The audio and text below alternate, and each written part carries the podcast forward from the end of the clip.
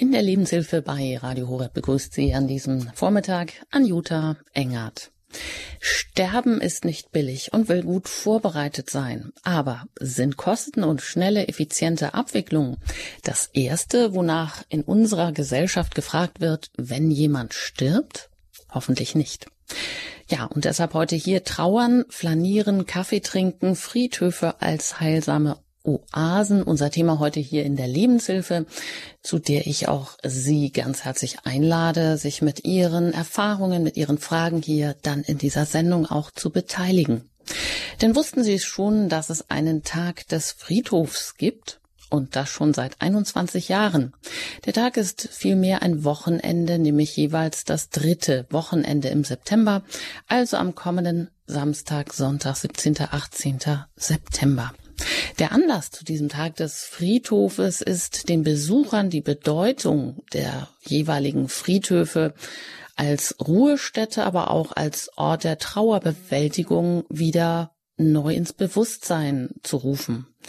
Und auch den Umgang mit Tod und Trauer, der soll enttabuisiert werden. Friedhöfe sollen wieder mehr Orte kultureller Güter sein, also auch grüne Oasen der Gartenkultur und auch der Erholung. Das soll wieder mehr ins Bewusstsein kommen. Das heißt, da ist irgendwas hinten weggekippt und das wollen wir auch ein Stück weit heute erörtern oder schauen, was sind denn Initiativen, die dazu ähm, ja, die gelingen können, eben diese Friedhofskultur wieder neu zu beleben. Und es gibt auch ein Motto für diesen Tag des Friedhofs für jeweils zwei Jahre. Für dieses und das kommende Jahr lautet das Motto in Gedenken, in Gedanken. Ja, und dazu darf ich herzlich begrüßen Michael Rack. Mit ihm bin ich jetzt verbunden aus dem Süden Deutschlands, aus dem Allgäu. Er leitet die Agentur Rax Domspatz, eine, Christ, um, eine Agentur, um christliche Kultur zu fördern, hat sie auch mitgegründet. Er ist Publizist, Moderator, vor allem auch Vortragsredner und Vorsitzender vor Ort bei sich im Pastoralrat der Pfarrgemeinschaft Immenstadt Bühl Raunzell. Einen schönen guten Morgen an Sie, Herr Rack. Guten Morgen, Frau Engert, und ein herzliches Grüß Gott auch Ihnen, liebe Hörerinnen und Hörer. In Gedenken, in Gedanken, so das Motto des äh, kommenden Wochenendes, ähm, des Wochenendes oder Tag des Friedhofs, Herr Rack. Sagt Ihnen dieses Motto was? Fangen Sie etwas damit an? Ja, ähm, also ein Friedhof dient ja verschiedenen Zwecken. Sie haben schon einige davon aufgezählt. In erster Linie natürlich denkt man dann an die unmittelbare Trauerbewältigung, wenn jemand gestorben ist, der einem nahegestanden hat. Ähm, aber das geht natürlich mit der Zeit über äh, von, vom Trauern, sagen wir mal, ins Gedenken. Und äh, die, die Frage ist, wie kann man am besten Verbindung halten mit äh, jemandem, der einem nahe stand und nahe steht. Im Geist bleibt man ja doch verbunden. Und äh, wie geht das am besten? Und es gibt ja Leute, die sagen, na, ich kann doch an meine Verstorbenen immer denken, egal wo ich bin und äh, beim Waldspaziergang oder äh, wann auch immer. Äh, und das stimmt natürlich.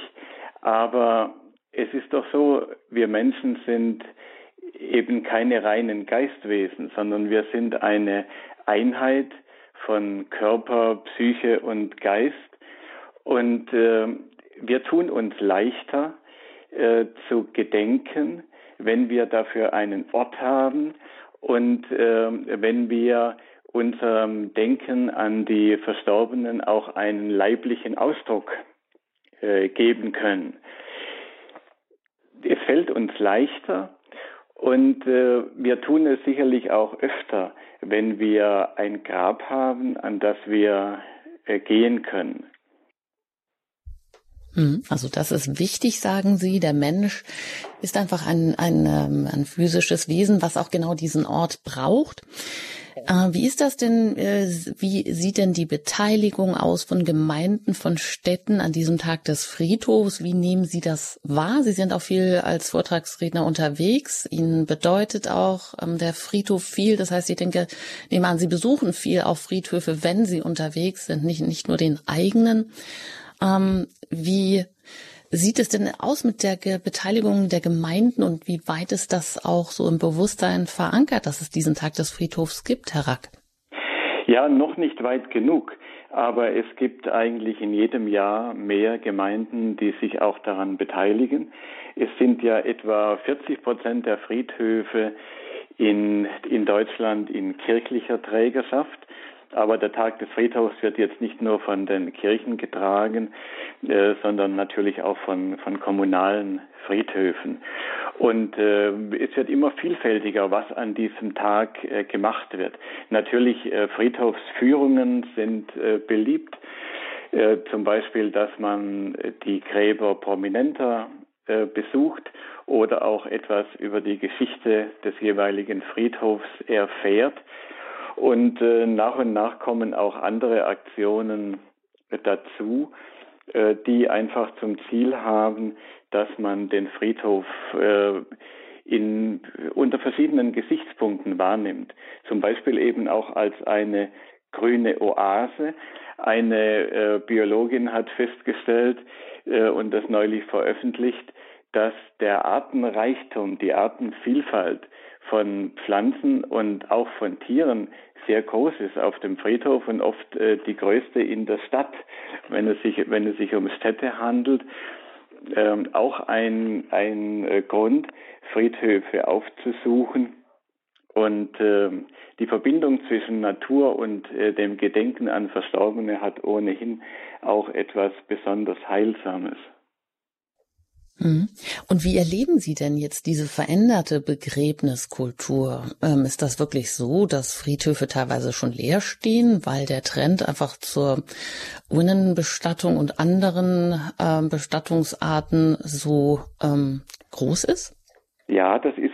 Also ich stelle das fest, äh, wenn ich nach einiger Zeit immer wieder auch mal auf meinen Friedhof sozusagen komme, ähm, von dem ich jetzt ein ganzes Stück entfernt wohne in Stuttgart, wo ein, eines unserer Familiengräber äh, ist, äh, das, für das ich zuständig bin und das ich auch nach wie vor mit meiner Frau zusammen so gut es eben geht aus der Entfernung äh, betreue und pflege. Und ich muss mich manchmal dann, äh, ich muss dann mal stehen bleiben und mich neu orientieren. Äh, denn äh, noch vor ein paar Jahren, da wusste ich ganz genau, da konnte ich blind auf das Grab zusteuern. Äh, und weil man sich daran orientiert, welche Gräber sind rechts, links, vorne und, und hinten äh, an, an dieses Grab angeschlossen. Und äh, jetzt, wenn ich hingehe, da ist da, wo früher äh, ein mir sehr bekanntes Grab äh, stand in der Nachbarschaft, äh, da ist auf einmal eine freie Fläche. Und äh, inzwischen ist dieses unsere Familiengrab nur noch äh, nur noch an einer Seite grenzt ein anderes Grab an. Und vor kurzem war es noch ganz von anderen Gräbern umgeben. Also es entstehen Freiflächen und es entstehen auch ganz andere Flächen, eben zum Beispiel mit Urnengräbern, die äh, im Halbrund stehen und nicht mehr in, in Reihe und Glied. Ähm, es gibt Urnenwände, was, früher, was es früher auch nicht gab. Äh, und äh, ja, also der, der ganze Platz äh, gruppiert sich um, sortiert sich neu. Und äh, die Frage ist jetzt in dieser Zeit, wie nutzt man das? Was macht man daraus? Wird so nach und nach aus dem Friedhof eine Art Park? Ähm, welche Vorteile hat diese Entwicklung und welche Nachteile? Das ist jetzt gerade eine ganz spannende Zeit für Friedhöfe. In meiner Jugend war es noch ganz anders. Da hatte man die Befürchtung, bald reicht der Platz nicht mehr, weil ja die, die Friedhofsplätze begrenzt sind und äh, es noch die Regel war, dass man im, in, in einem Sarg bestattet wurde. Aber das hat sich gründlich geändert und heute ist die andere Frage, was macht man mit dem ganzen Platz, äh, der da jetzt äh, neu entstanden ist. Ja, könnte es denn auch wieder einen Trend, eine, eine Renaissance der Grabkultur geben? Beziehungsweise, wo, warum brauchen wir ein Grab? Warum ist auch eine Grabgestaltung? Warum kann das für den Menschen auch wichtig sein? Ja, also ich plädiere sehr äh, für die äh, für, für die traditionellen Gräber äh, sozusagen, für die Erdbestattung. Äh, es ist einfach die Art der Bestattung, die am besten hilft, mit Trauer umzugehen. Trauer zu ja, bewältigen ist ein, ein komisches Wort, aber es hilft uns zu trauern und es hilft uns auch äh, das Gedenken aufrecht zu erhalten an die Verstorbenen. Es ist ein ganz äh, klares menschliches Bedürfnis, dass man äh, einer Beziehung äh, auch eben einen leiblichen Ausdruck gibt. Äh, drum, wenn wir, äh, zu, wenn, wenn wir jemanden besuchen, jetzt zum Geburtstag zum Beispiel, äh, dann bringen wir etwas mit. Oder wir haben jetzt gesehen, äh, beim Tod äh, der Königin Elisabeth, ja selbstverständlich, äh, die, die vielen Menschen, die kommen zum Trauerzug oder die vor vor eines der königlichen Schlösser gehen, um ihre Trauer zu bekunden. Äh, die äh, gehen da nicht einfach hin und trauern dann im Geiste und dann gehen sie wieder heim, äh, sondern sie bringen Blumen mit und streuen sie auf den Weg oder legen sie vor dem Palast ab. Ja, warum tut man das denn? Der Verstorbene braucht ja nun diese Blumen nicht. Aber derjenige, der seine Trauer bekunden will, der braucht das, dass er etwas mitbringt.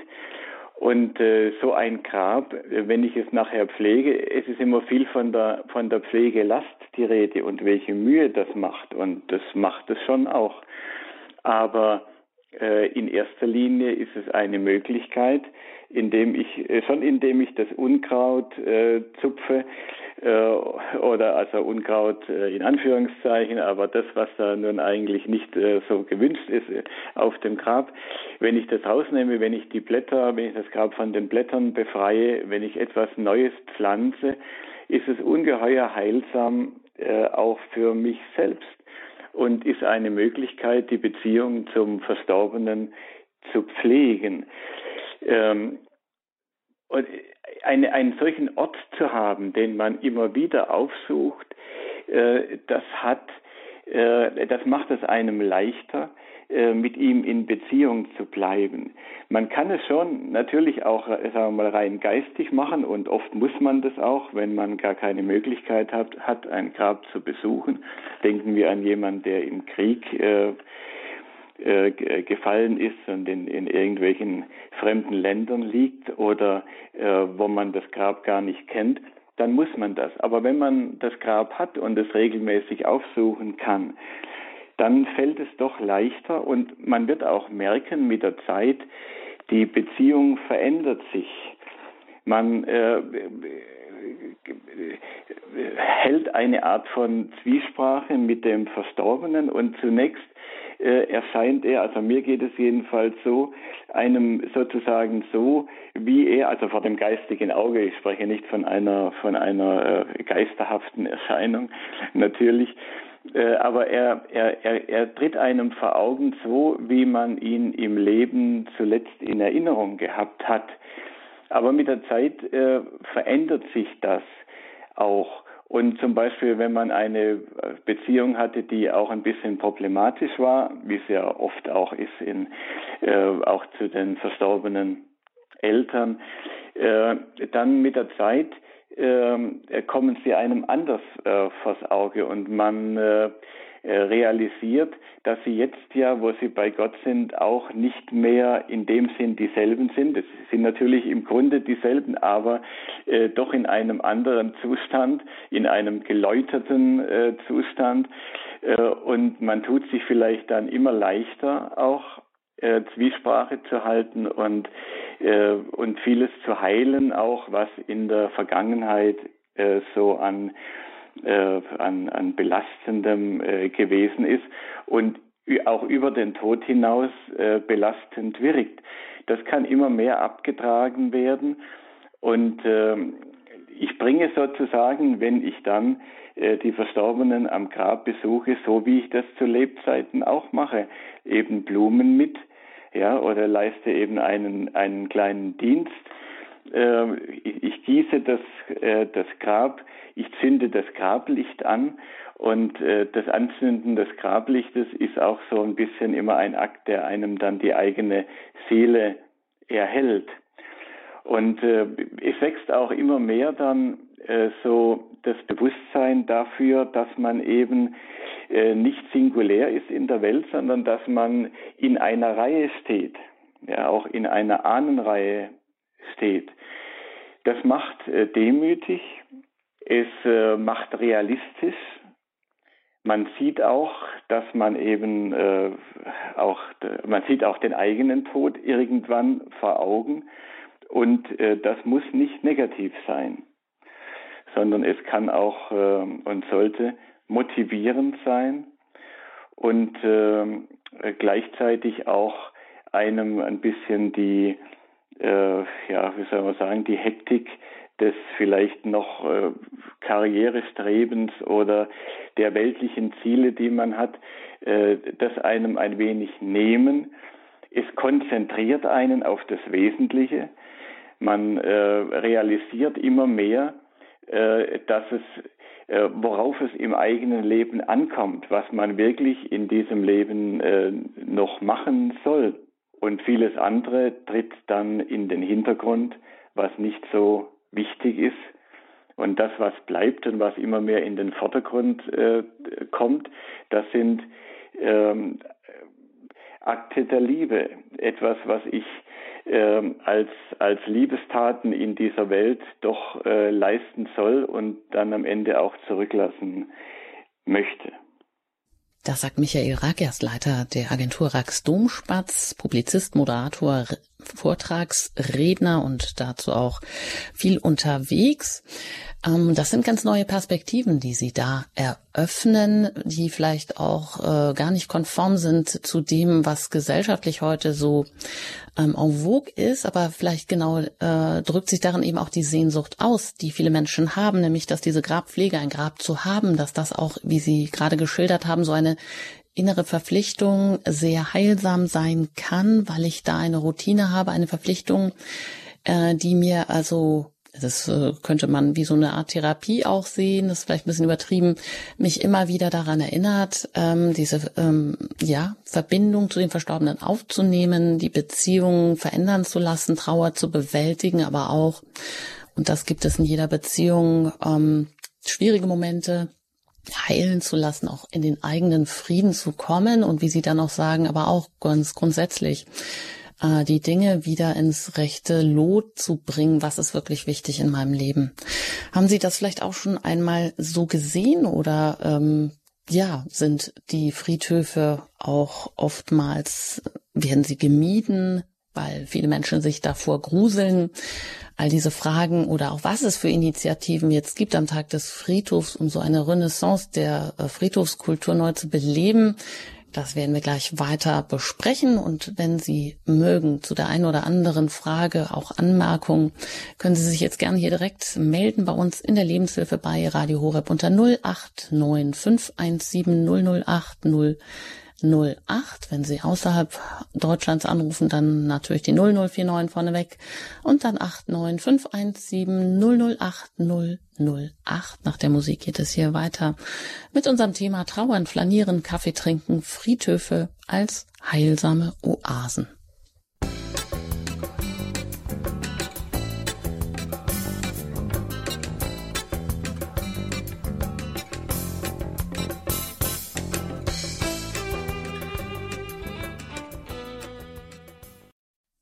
Sie haben eingeschaltet bei Radio Horeb in der Lebenshilfe. Radio Horeb erreichen Sie deutschlandweit über DAB Plus wo Sie gerade sind, können Sie uns auch gerne jetzt hier anrufen unter der 089 517 008 008 zum Thema Trauern, Flanieren, Kaffee trinken, Friedhöfe als heilsame Oasen. Zu Gast heute Michael Rack, er leitet die christliche Agentur Rax Domspatz, ist Redner, Publizist und Moderator. Und ja, eine Hörerin hat uns schon erreicht aus München. Ich darf Sie hier in der Sendung begrüßen. Guten Morgen. Guten Morgen. Ähm, ja, ich habe eine Frage und zwar, ähm, ich habe aber nur die letzten zehn Minuten, Viertelstunde äh, das Thema gehört, aber es beschäftigt mich sehr, weil mein Mann ist vor drei Jahren gestorben, plötzlich ein Herzinfarkt. Es ist der dritte, aber es, er war aufgestanden und tot und hat ähm, schon große Spuren hinterlassen. Jetzt, äh, ich habe zwei erwachsene Töchter und vier Enkelkinder und seitdem ist es mir nicht möglich, mit meinen Töchtern ans Grab zu gehen. Äh, sie weigern sich. Jede, der eine sagt, ähm, sie ist, ähm, sie hatte vor zwei Jahren, also kurz nach dem Tod, ähm, ein Burnout und sie hat äh, fünfjährige Zwillinge und ich hab, war eigentlich immer eng mit ihr verbunden, habe sie da auch immer betreut. Und jetzt, äh, sie sagt, die Psychologin äh, erlaubt ihr nicht oder sie wäre sie sollte nicht ans Grab gehen und sie, sie, sie geht einfach nicht. Und die große Tochter, die sagt, ähm, Mama, jeder trauert für sich selber und ähm, erwartet es nicht, dass wir mit dir ans Grab gehen. Ich empfinde das äh, als sehr schlimm und äh, ich kann auch mit ihnen nicht über den Papa reden. Also sie, nicht, dass sie es verweigern, aber äh, äh, äh der existiert einfach nicht mehr. Und ähm, ich sehe auch nicht, dass irgendwann einmal Blumen auf dem Grab stehen oder irgendwas, ein Kerzchen, gar nichts. Die eine Tochter wohnt ganz in der Nähe bei mir, die andere ist zwar in der Schweiz, aber ähm, ja, wie, wie, wie soll ich, wie, wie gehe ich damit um? Soll ich einfach mhm. schweigend mhm. darüber hinwegsehen? Vielleicht kann Herr Rack da hat eine Idee, auch wenn Sie jetzt natürlich kein Psychologe sind, Nein, und äh, da halte ich mich auch sehr zurück, weil ich ja die Verhältnisse nicht kenne und nicht weiß, wie das Familienleben vorher war, wie das Verhältnis zum Vater äh, gewesen ist und warum nun die Psychologin ihrer Tochter rät, nicht ans Grab zu gehen. Sie hat vielleicht gute Gründe dafür in der jetzigen Situation, vielleicht auch nicht, aber das kann ich nicht beurteilen. Ähm, ich würde persönlich kann ich nur als, als, als Mitmensch und Mitchrist sagen, äh, würde da äh, keinen Druck machen, sondern vielleicht einfach nur immer mal erzählen, ich war wieder beim Carp und äh, das hat mir Trost gegeben oder was auch immer oder einfach nur mal beiläufig äh, erwähnen, dass, dass sie wieder dort waren. Und wenn die Zeit dann dafür reif ist, dann wird vielleicht auch die eine oder andere ihrer Töchter dahin gehen. Ähm, eine Tochter hat gesagt, jeder trauert für sich selber, haben sie gesagt. Ähm, das ist natürlich grundsätzlich richtig, aber es ist doch ein bisschen unnatürlich, äh, nicht das Bedürfnis zu, verste zu haben, auch äh, mit anderen in Gemeinschaft zu trauern. Denn das ist eigentlich normal, äh, dass man das äh, wertschätzt. Äh, vielleicht nicht zu jeder Zeit, ich sage, es kommt auch immer auf den Einzelnen an, aber an sich ist es doch auch ein menschliches Bedürfnis, in Gemeinschaft zu trauern. Und Beerdigungen sind auch deswegen eigentlich etwas Gutes, weil man die Menschen auch um sich herum hat. Und in der Regel tröstet einen das. Warum das bei ihrer Tochter nicht der Fall ist, kann ich natürlich nicht sagen. Aber ich verstehe, dass sie, dass sie das schmerzt, dass die Töchter nicht ans Grab gehen. Ja.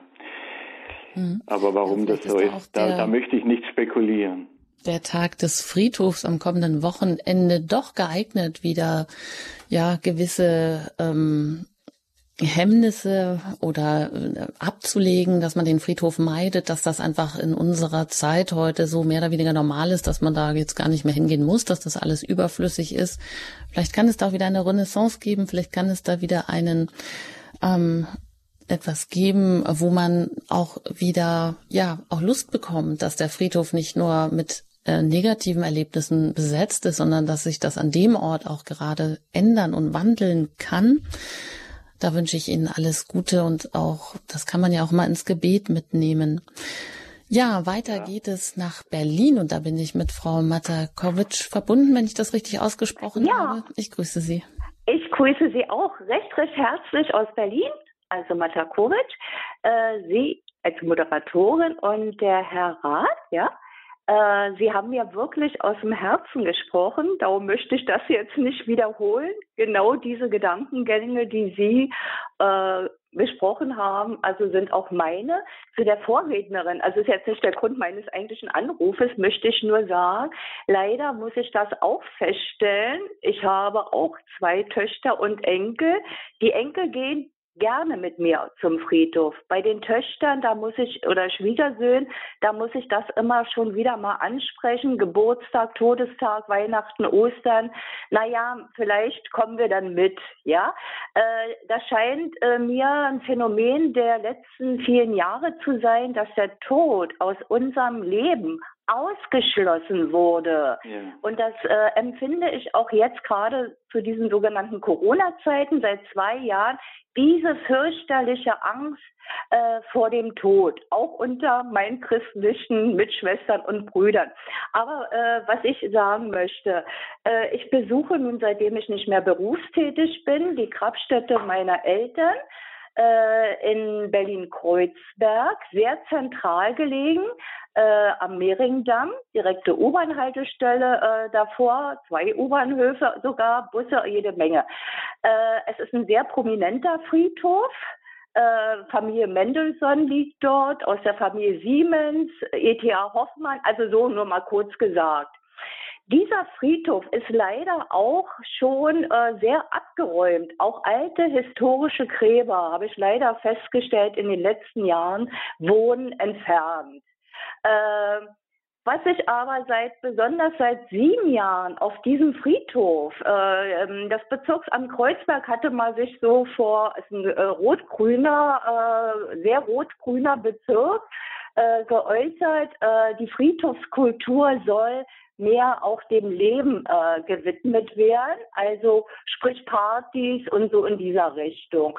Und so erlebe ich und auch andere Herrschaften, das Personal dort, äh, dass seit, äh, also wenigstens seit sieben Jahren äh, dort Geschäfte gemacht werden. Auf dem Friedhof, auf den Gräbern, sprich es werden Drogen gedealt, es werden dort Drogen konsumiert. Also wenn ich dreimal die Woche jetzt nur noch äh, zu Zeiten auf den Friedhof gehe, wo ich weiß, es ist Friedhofspersonal dort, muss ich erstmal aufräumen, Spritzen, Folien und so weiter beseitigen.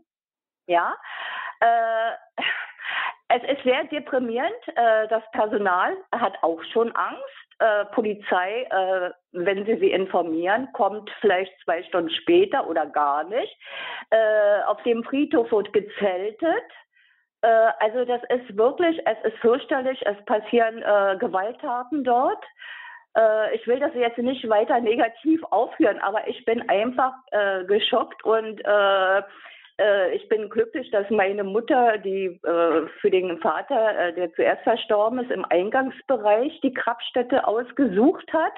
Äh, weiter hinten in dem größeren Teil, also da traut sich äh, eine Frau alleine schon gar nicht mehr hin.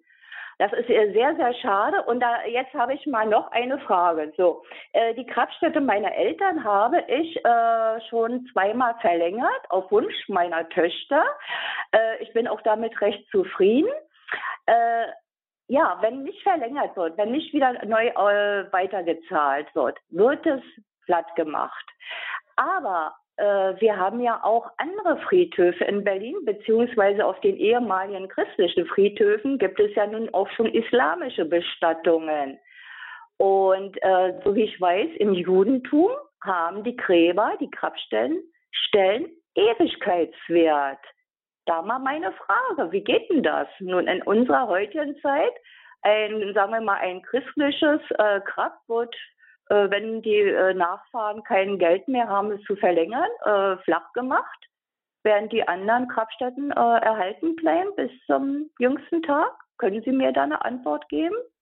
Ja, vielen Dank, Frau Matakovic, für die ja auch dramatischen Zustände, die Sie da schildern und aber auch Ihre Frage nach dem Ewigkeitswert. Herr Rack, was wissen Sie darüber?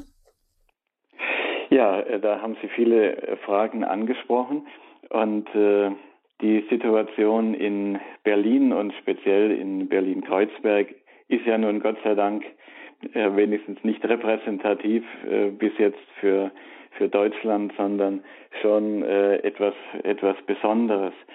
Normalerweise kann man sehr gut auf Friedhöfe gehen, Gott sei Dank.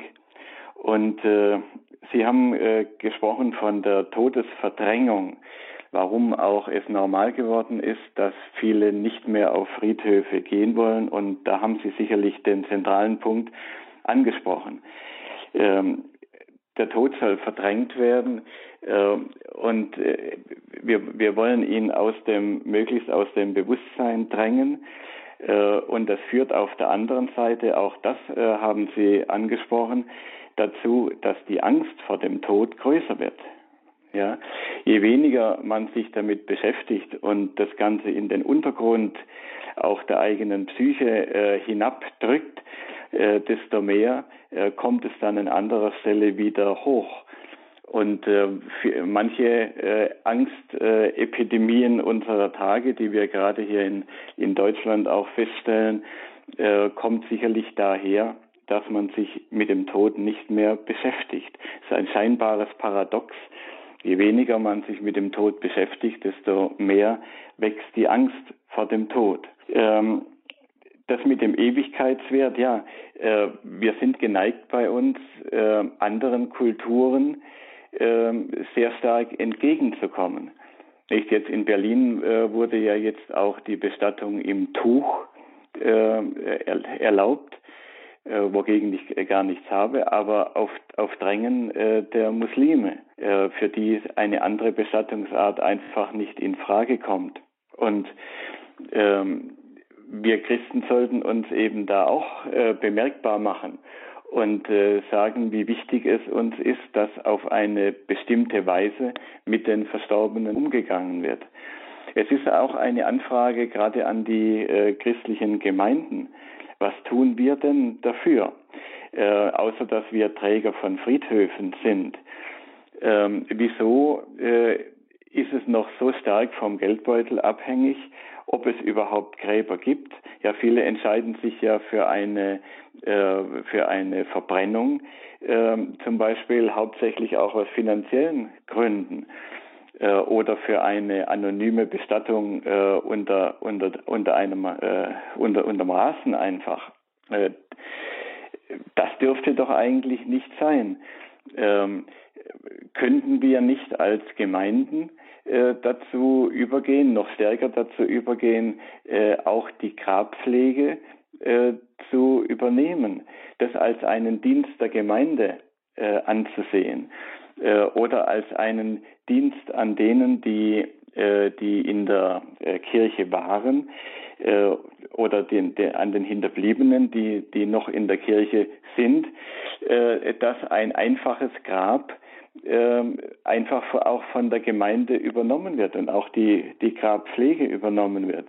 Äh, das Bestatten, äh, die, Bestattung der Toten gehört ja nun auch zu den leiblichen Werken der Barmherzigkeit. Und es hat immer die christlichen Gemeinden ausgezeichnet, dass sie sich eben um die Toten gekümmert haben, äh, dass sie die Toten begraben haben, die irgendwo aus irgendwelchen Gründen ähm, gelegen sind. Äh, und äh, das ist irgendwie auch so ein natürlicher Instinkt, ähm, wenn man Christ ist, dass man sich um eine äh, ordentliche Bestattung äh, bemüht. Äh, das sollten die Pfarreien auch immer noch mehr in den Blick nehmen. Hm, und wie sieht es mit diesem Ewigkeitswert aus? Niemand möchte ja eigentlich davon, also darüber nachdenken, wenn er sein Grab einrichtet, dass das nach einer bestimmten Zeit dann wieder weggeräumt wird. Ja, ja, also ich bin sehr dafür, äh, die, die Gräber nicht äh, platt zu machen, solange Platz dafür ist. Es ist natürlich dann die Frage mit der Zeit, äh, wie, wie, sieht es dann aus? Welche Lösungen findet man dafür? Aber ich bin sehr dafür, dass man Gräber so lange bestehen bleibt, bestehen lässt, wie es eben möglich ist. Ich habe selber äh, das auch jetzt schon mehrfach verlängert für, für das Grab, äh, für das ich äh, grabnutzungsberechtigt bin.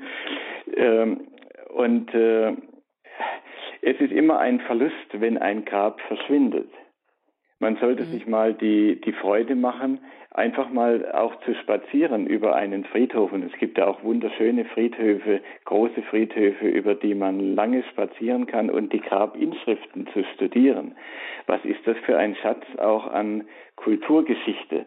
Was kriegt man da alles mit, äh, wenn man mal schaut, äh, wie unterschiedlich die Grabmäler sind, was da drauf steht, wie unterschiedlich auch die, auch die Gräber aussehen. Äh, zum Teil mit Engeln drauf, zum Teil mit Fotos äh, der Verstorbenen. Äh, in ganz, auf ganz unterschiedliche Weise wird die Verbindung mit den Verstorbenen äh, zum Ausdruck gebracht. Das ist und dann auch wie ein Streifzug durch eine christliche Kultur. Ich ähm, ja. möchte das dann, ich, wir haben hier noch Hörer, die alle in der Leitung warten. Vielleicht noch ein Punkt zu Frau Matakowitsch. Vielleicht in Berlin gibt es ja nun andererseits aber auch viele Initiativen zum Tag des Friedhofs. Ähm, da könnte sich äh, Frau Matakowitsch vielleicht auch an den Bund Deutscher Friedhofsgärtner oder andere, die das mitinitiieren, ihrer christlichen Gemeinde natürlich auch wenden und fragen, ob man nicht genau und gezielt auch dort diesen Friedhof in den Blick nehmen könnte und auch ähm, Initiativen dort äh, starten, zu starten, weil da das kann, glaube ich, jeder tun, oder?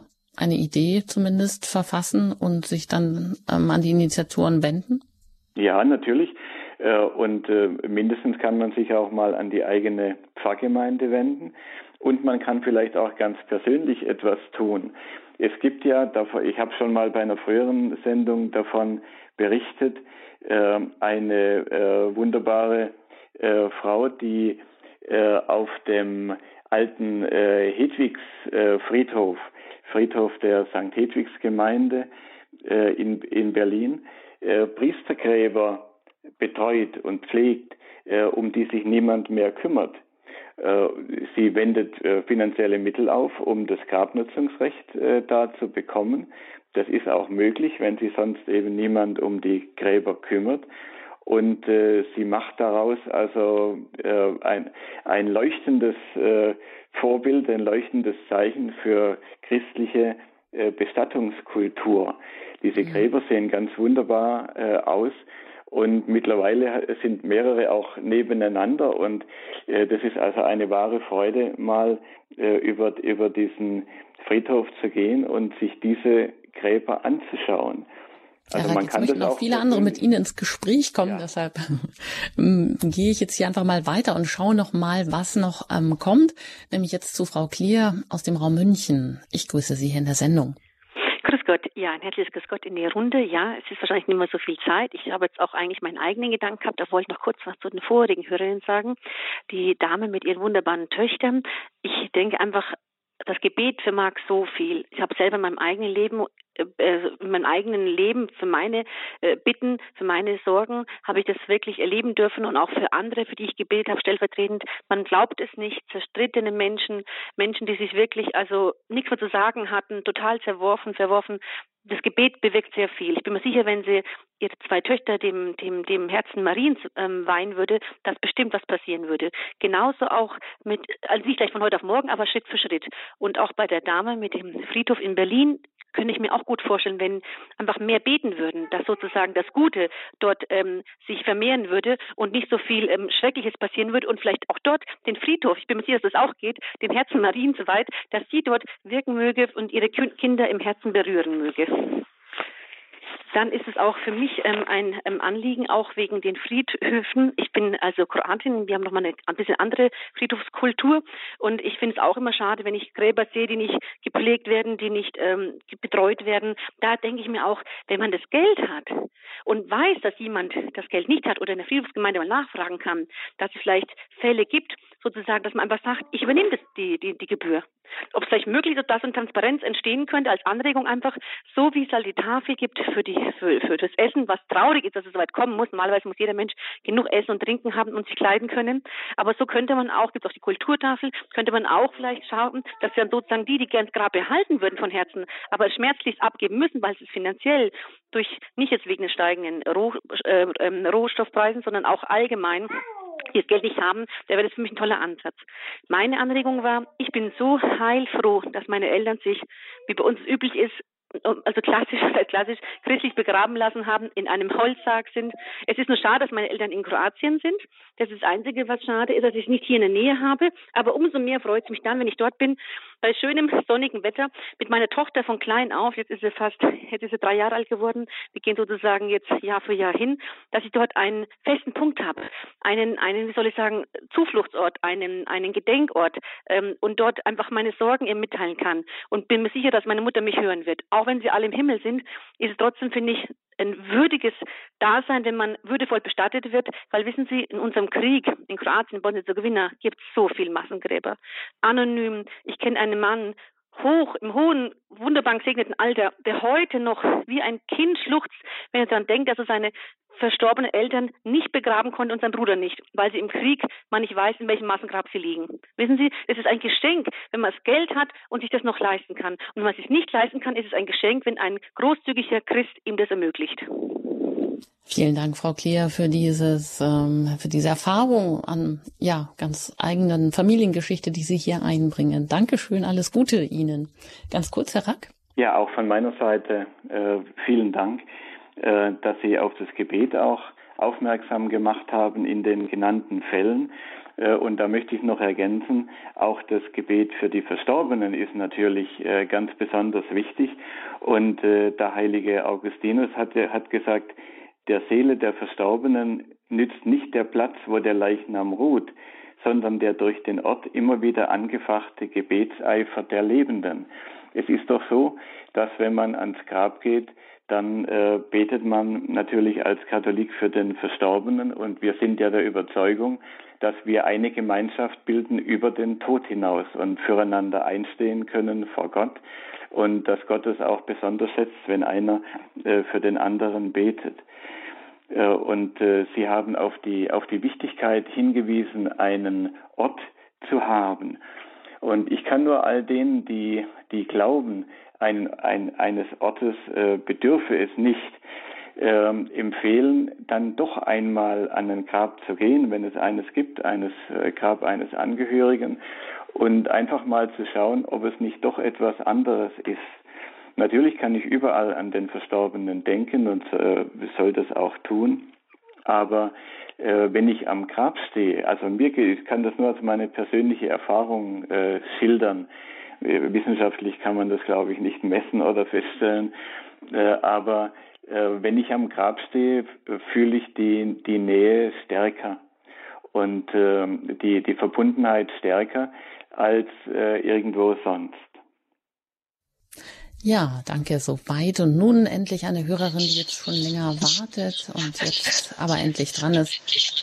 Ich darf Sie ja. bitten, noch Ihr Radio auszuschalten. Ich glaube, sonst hören wir uns hier im Echo und alles doppelt. Also, ich habe es aus, aber ich bin ja im Miethaus. Ja, hm. jetzt geht es aber auch besser. Jetzt höre ich Sie, glaube ich, gut. Ja, Ihre Anmerkung, gut. Ihre Frage. Ja, äh, erstmal vielen Dank. Ähm, ich habe, äh, also das El die Elterngruft ist also von meinen Geschwistern mir am nächsten und dadurch bin ich da häufig, also wo meine Mutter aber noch lebte, das wollte ich eigentlich zuerst mal sagen, weil fand ich so wunderschön.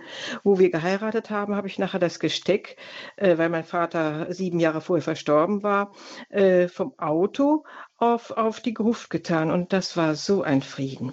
Und äh, das wollte ich eigentlich einfach so als gutes Plus da reinbringen, wenn man vielleicht auch nicht, weiß ich nicht, ich habe wohl sonst ihn immer in Frieden und, und ich fand, es war dankbar für die Zeit, die ich ihn hatte und habe ihm das gegönnt, weil es halt sonst für ihn nur Leid gewesen wäre. Und dann, dann äh, fiel, fiel, mir jetzt bei dem Unterhaltung, ich hörte noch ein, äh, da ist mir durch den Barmherzigkeitsrosenkranz aufgefallen, da steht äh, meinem Jesu Barmherzigkeit auf diesem Grab Mal drauf, wo auch äh, die verstorbenen Ahnen draufstehen, unten drunter. Da habe ich mich gefreut. Und die andere Sache noch, was äh, hier in dem Dorf kann man gut einblicken. Da also ist bei uns also gar kein Problem. Der nächste Haus, die also auch noch die Klassenkameraden, die gucken voll drauf. Also das ist bei uns äh, zum Glück in dem kleinen Dorf kein Problem.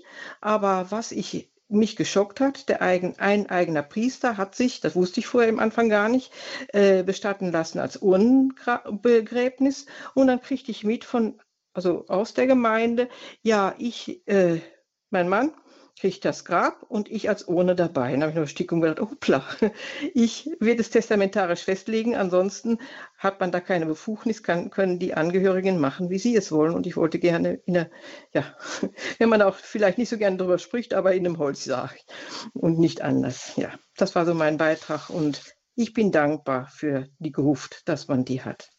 Sehr schön. Vielen Dank, dass Sie uns das hier auch mitteilen und auch ähm, weitergeben an andere die jetzt zuhören und für die das ja vielleicht auch wichtig sein könnte. Herr Rack, Sie ganz kurz dazu? Ja, da ist eigentlich gar nichts zu, zu sagen. Eine ganz wunderbare Idee, das Hochzeitsgesteck dann äh, zum Grab zu bringen. Und eines der vielen Beispiele, wie, wie, wie heilsam und gut es ist, wenn man so einen Ort hat, und auf diese Weise die Verbindung pflegen kann und den Vater sozusagen mit einbeziehen, dann auch noch in die Hochzeit. Äh, das ist wirklich schön. Also ich war froh, dass äh, mein Vater kurz bevor er gestorben ist, er war schon schwer krank, noch bei unserer Hochzeit äh, dabei sein konnte. Das war für ihn ein, auch ein großes Geschenk und für ihn auch so wichtig. Und er hat sich dann noch einmal ganz aufgerafft an diesem Tag und äh, ist fast wieder jung geworden für einen Tag und dann hinterher sehr schnell gestorben. Das war ihm wichtig und sicherlich auch dem Vater der Hörerin, äh, da sozusagen noch dabei zu sein, irgendwie einbezogen zu sein. Wir wissen ja nicht, äh, inwieweit er dann aus, den, aus der Ewigkeit da äh, noch, noch Anteil nehmen kann, aber ich bin ganz sicher, der Herr wird für all dieses äh, gute Möglichkeiten haben und äh, es kommt irgendwie an, wenn man äh, eine solche Geste macht. Und für einen selber ist es natürlich unge äh, ungeheuer heilsam und frohmachend, äh, wenn man sowas tun kann und auf diese Weise den Vater einbeziehen kann. Mhm. Wo also der Friedhof auch dann ein Ort ist, wo Tod und Leben miteinander in Verbindung stehen und vielleicht auch ein Anhaltspunkt dafür, dass es nach dem Leben weitergeht. Ein Ort, wo genau das vielleicht zum Tragen kommt und darüber auch neu reflektiert werden kann. Weiter geht's nach Hürth und da bin ich jetzt mit Frau Zischon verbunden oder wie spricht man Ihren Namen aus? Ja, Zischon. ähm, ja, ich komme aus ähm, Schlesien, bin äh, Spätaussiedlerin, war fast noch Kind, als äh, ich äh, hierher kam. Und äh, meine Mutter war die erste, die äh, auf dem Friedhof äh, äh, bei uns äh, begraben ist. Und dann habe ich meinen Vater sehr oft begleitet. Er hat sie 18 Jahre überlebt. Äh, und äh, ich fand das äh, sehr gut. Er konnte wirklich sich langsam von seiner Frau, meiner Mutter, verabschieden.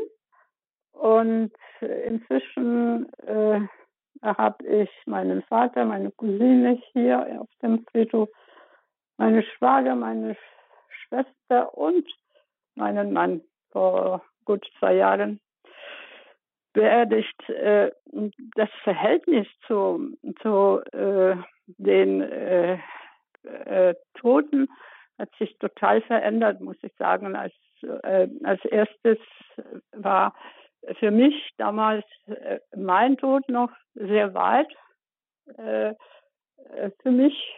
Und dann, äh, ähm, als mein Vater gestorben ist, äh, äh, habe ich das dann schon etwas näher gesehen. Aber den Tod meiner Schwester, die haben wir ähm, ich habe äh, sie betreut. Äh, sie hatte Alzheimer, 13 Jahre und an, äh, als sie dann gestorben ist, das war eigentlich eine Erlösung. Aber am selben Tag ist mein Mann schon sehr schwer krank gewesen und äh, an dem Tag, als sie beerdigt wurde, ist er äh, äh, operiert worden. Und die, äh, der, die, irgendwie die Angst, dass er ihr äh, äh, nachfolgen würde, sie war so da, dass ich äh, Angst hatte, also irgendwie im, im Inneren war ich, konnte ich nicht so, so gut aufs Grab gehen. Mhm. Und ähm, äh, inzwischen, also mein Mann hat sehr schwer gelitten, ist dann doch nicht so äh, zum Glück äh, äh, für mich äh, vielleicht äh, doch nicht so lange hat er gelitten, es waren nur noch zehn Monate, aber es war wirklich ein also Krebs mhm. und war nichts mehr zu machen. Erstmal Vielen Dank, Frau Hotzi, schon für das, dass Sie uns das ganz ausführlich hier auch schildern. Und ich glaube, was wir mitnehmen, ist, dass äh, die Begräbniskultur sich für Sie gewandelt hat, auch dadurch, dass Sie praktisch die ganze Familie dort schon im weiteren um Sinn und Umfeld dort versammelt haben. Ja, das ist sicher etwas Einzigartiges, was ähm, nicht jeder so hat, aber was den einen oder anderen vielleicht auch wieder beflügeln kann. Vielen Dank für Ihr Zeugnis und weiter geht's noch zu Frau Leudel, die hier auch noch äh, wartet, die ich jetzt hier begrüßen darf. Ja, ich danke, dass ich auch noch drankomme. Ich äh, möchte den Herrn Rack ganz herzlich begrüßen. Äh, ich weiß nicht, ob Sie mich, ob Sie sich an mich erinnern. Ich bekomme ja regelmäßig das E-Mail auch von Ihnen und kann jetzt zu den Veranstaltungen, die Sie äh, immer auch noch machen, nicht kommen aus gewissen Gründen. Aber ich danke jetzt für diese Sendung und ich äh, freue mich, denn äh, Trauer hat heilende Kraft und ich bin seit 17 Jahren verwitwet und ich kann das bestätigen, wie auch ein regelmäßiger Grabbesuch und eine Grabpflege zur Bewältigung einer Trauer beitragen kann. Vielen Dank für Ihr, für Ihr Referat. Vielen Dank, Frau Leudel. Ja, danke Ihnen, Frau Leudel. Natürlich erinnere ich mich an Sie, freue mich sehr, Sie zu hören. Und äh, es ist ganz richtig, wie auch Frau Zichon vorhin sagte, Trauer braucht auch Zeit. Und äh, so wie sie es geschildert hat von ihrem äh, Vater, der eben an das Grab der Mutter äh, immer wieder gegangen ist, äh, die, die Zeit verändert dann das, äh, das Verhältnis zum Verstorbenen und, äh, und wenn man sich diese Zeit lässt und die Möglichkeit hat, äh, kontinuierlich immer wieder auch das Grab aufzusuchen, dann kann man auch gut weiterleben. Die Trauer geht nie weg. In der Trauer lebt die Liebe weiter, heißt es ja. Und äh, sie bleibt erhalten, aber sie verwandelt sich. Und äh, kann sich auch immer mehr verwandeln dann in die Vorfreude auch des Wiedersehens. Nicht die Sterbeforscherin Kübler-Ross hat ja berichtet mit guten Gründen, dass wir äh, erwarten können, darauf hoffen können, dass äh, uns, wenn wir äh, die Schwelle ins Jenseits überschreiten, auch diejenigen abholen, entgegengeschickt werden, die uns im Leben am nächsten gestanden sind. Das kann ich mir gut vorstellen, äh, dass äh, unser Herr, der ja äh, immer wieder äh, wenn er, wenn er auf die Menschen zugeht oder wenn er einen Engel schickt, immer wieder einen begrüßt mit fürchtet euch nicht, dass er uns die Angst beim Übergang auch dadurch nimmt, dass er uns verstorbene Angehörige, die uns äh, lieb waren und nahegestanden sind, entgegenschickt. Und ich persönlich muss sagen, also ich, ich freue mich da schon darauf, jetzt nicht unbedingt darauf zu sterben, ich lebe auch ganz gerne noch hier, aber wenn es denn sein soll, dann freue ich mich auch darauf, auf das Wiedersehen mit denen, äh, mit denen man die Verbindung auch gepflegt hat äh, über den Tod hinaus.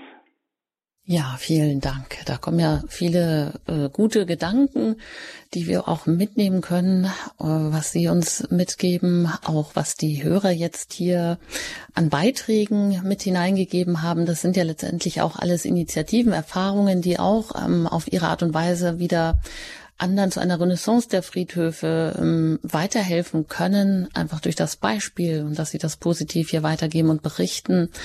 Und dann noch äh, möchte ich auch noch ansprechen, die Initiativen, die jetzt so gesucht werden, neu gestartet werden, um diesen Tag des Friedhofs herum am kommenden Wochenende am 17. 18. September. Herr Rack, was gibt es denn da? Welche Initiativen kennen Sie und äh, wo sagen Sie ja, das ist äh, wirklich gut, um einfach wieder Menschen auch auf Friedhöfe zu bringen mit all dem kulturellen und auch all dem ja sinnstiftenden, was damit verknüpft ist. Ja, ein positiver Trend finde ich ist, dass immer mehr äh, Gemeinden auf äh, kirchlichen Friedhöfen äh, gibt es aber auch auf kommunalen Friedhöfen, aber vor allem auf, auf kirchlichen Friedhöfen so, solche äh, Friedhofscafés äh, einrichten. Natürlich nicht im, im Zentrum äh, des Friedhofs, wo äh, mehr Ruhe äh, herrschen soll, aber im Eingangsbereich zum Beispiel. In, äh, also vor einem Jahr jetzt äh, ist im ersten Dreivierteljahr sogar her, äh, hat auf dem Stralsunder äh, Zentralfriedhof, das ist also ganz im Norden Mecklenburg-Vorpommern, äh, ein Café Vergissmein nicht eröffnet, das also von der, mit Unterstützung der Caritas in, in Vorpommern und eben der Gemeinde dort, auch des Erzbistums Berlin, da eingerichtet wurde. Und da sind Ehrenamtliche, die das betreuen, zweimal wöchentlich. Und äh, man kann dann dieses äh, Café besuchen und eben das machen, was man in einem Café macht. Ist natürlich äh, einfacher als, äh, als andere Cafés, aber man kann eben doch dort auch verweilen äh, vor oder nach äh, dem Friedhofsbesuch und man kann auch ähm, dann äh, Mitarbeiter ansprechen, wenn man äh, Hilfe braucht, auch bei der Trauer, äh, zur Trauerbegleitung äh, oder in der Abwicklung auch von Sterbefällen äh, und, und dergleichen mehr.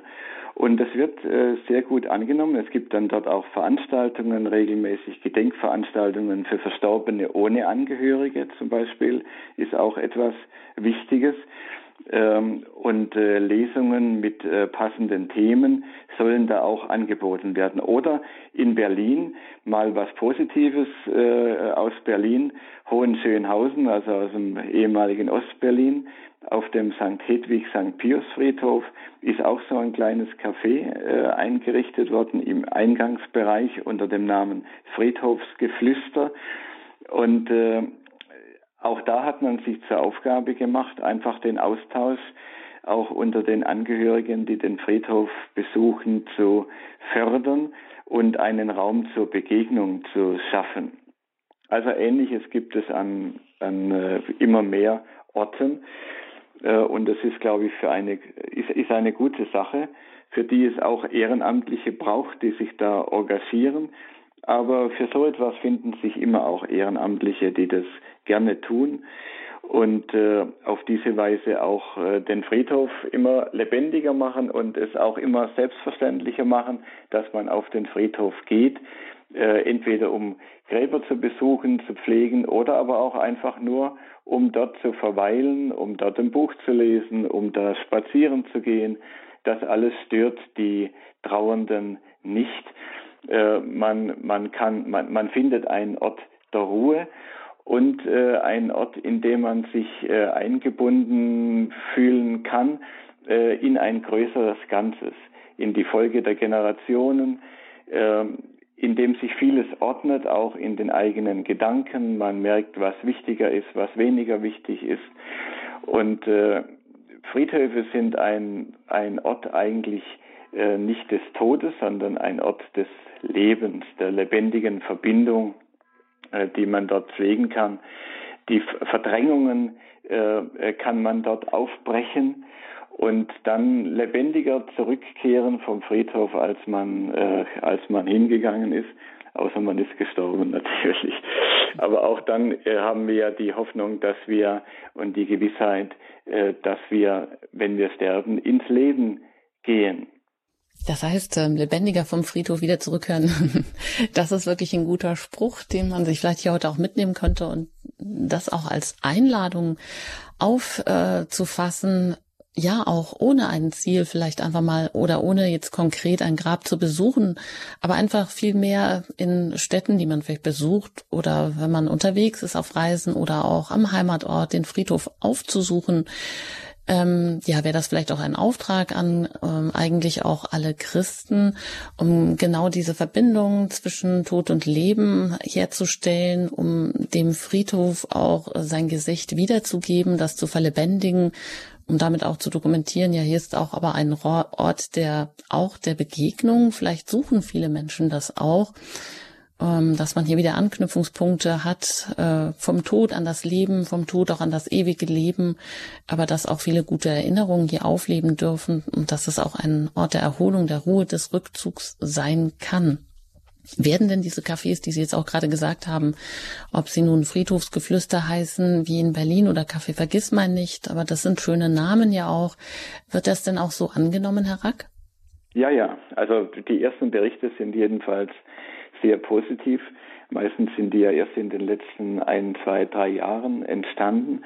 Und äh, das wird schon angenommen. Äh, und viele sind froh, dass sie mal einen solchen Ort haben. Denn äh, es gibt ja auch also ganz die ganz normalen äh, menschlichen Bedürfnisse auch sich dann auszuruhen und äh, wenn man schon ein gerade wenn ältere Menschen die vielleicht nicht auch nicht so gut zu Fuß sind dann einen Friedhof besuchen, sich dann noch irgendwo auch hinsetzen zu können und in Ruhe einen Kaffee trinken und vielleicht mit jemand ins Gespräch zu kommen oder vielleicht auch nicht. Das ist ja dem Einzelnen äh, überlassen. Ähm, das wird geschätzt, dass es so etwas gibt.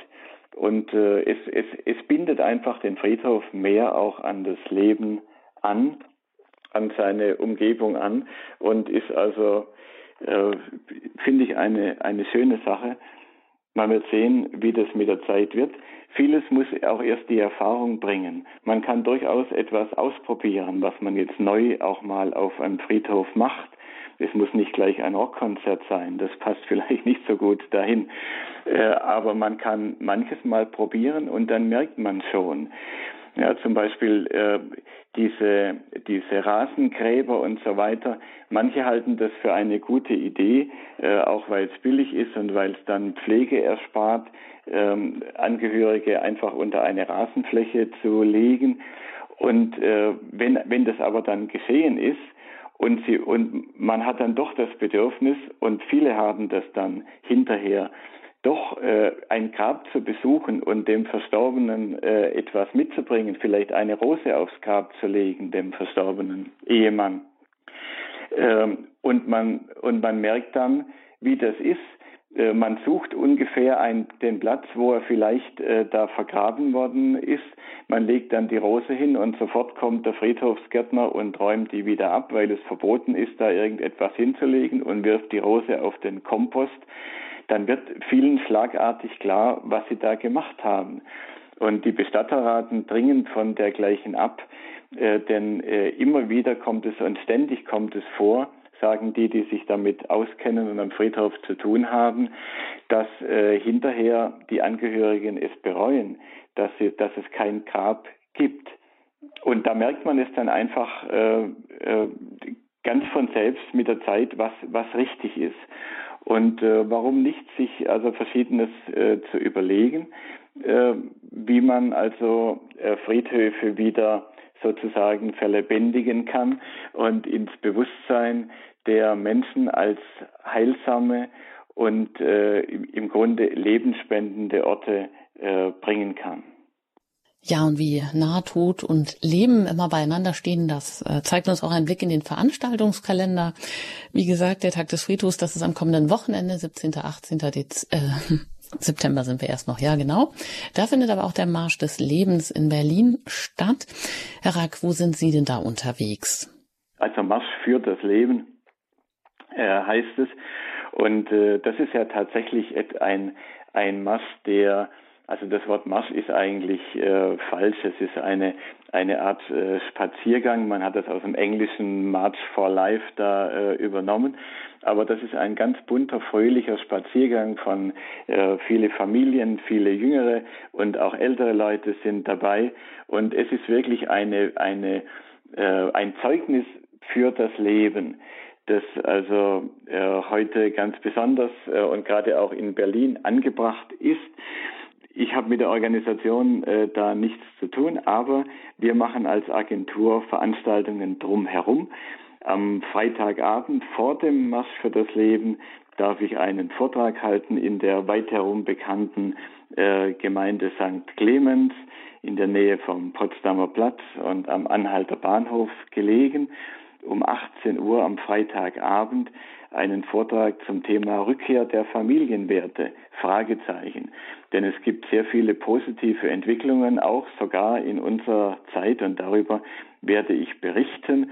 Geht nicht länger als eine Stunde, denn um 19 Uhr ist dann auch die Messe in der St. Clemenskirche daneben also im Saal von St. Clemens direkt bei dieser Kirche um 18 Uhr am Freitag und am Samstagabend dann nach dem Marsch für das Leben kann man in die ebenfalls sehr bekannte Herz-Jesu-Gemeinde im Prenzlauer Berg kommen. Da gibt es, wie jedes Jahr von uns veranstaltet, eine Domspatz-Soiree um 19.30 Uhr im Pfarrsaal von Herz Jesu im Prenzlauer Berg. Ähm, da gibt es ein Podiumsgespräch. Die Vorsitzende des Bundesverbandes Lebensrecht, Alexandra Linder, ist dabei, auch Professor Manfred Spieker und von der evangelischen Seite äh, Helmut Mattis, der verdienstvolle äh, frühere Chefredakteur äh, von IDEA Spektrum und immer noch Vorsitzender der Nachrichtenagentur IDEA. Da sprechen wir über Christsein in der Zeitenwende ja, was ist denn jetzt in dieser Zeit, die von vielen als eine Zeitenwende empfunden wird, wo vieles ganz neu und zum Teil auch ziemlich furchtbar zu werden verspricht? Was ist denn da jetzt unsere Aufgabe als Christen? Darüber werden wir plaudern und äh, diesen äh, aufwühlenden Tag immer des Masses für das Leben ausklingen lassen. Kommen immer sehr viele Leute und ich freue mich auch, wenn es diesmal so ist, um 19.30 Uhr. Und wer schon kann, der kann auch schon um 18.30 Uhr kommen zum Eingang der Herz-Jesu-Kirche. Da gibt es nur für unsere Teilnehmer eine Führung durch diese wunderbare Kirche. Kann ich nur sehr empfehlen. Also für alle, die. Aus Berlin sind oder die eben in Berlin sind äh, zu diesem äh, Marsch für das Leben. Vielen Dank. Das war Michael Rack und Sie können das alles noch einmal nachhören, wenn Sie nicht alles mitbekommen haben.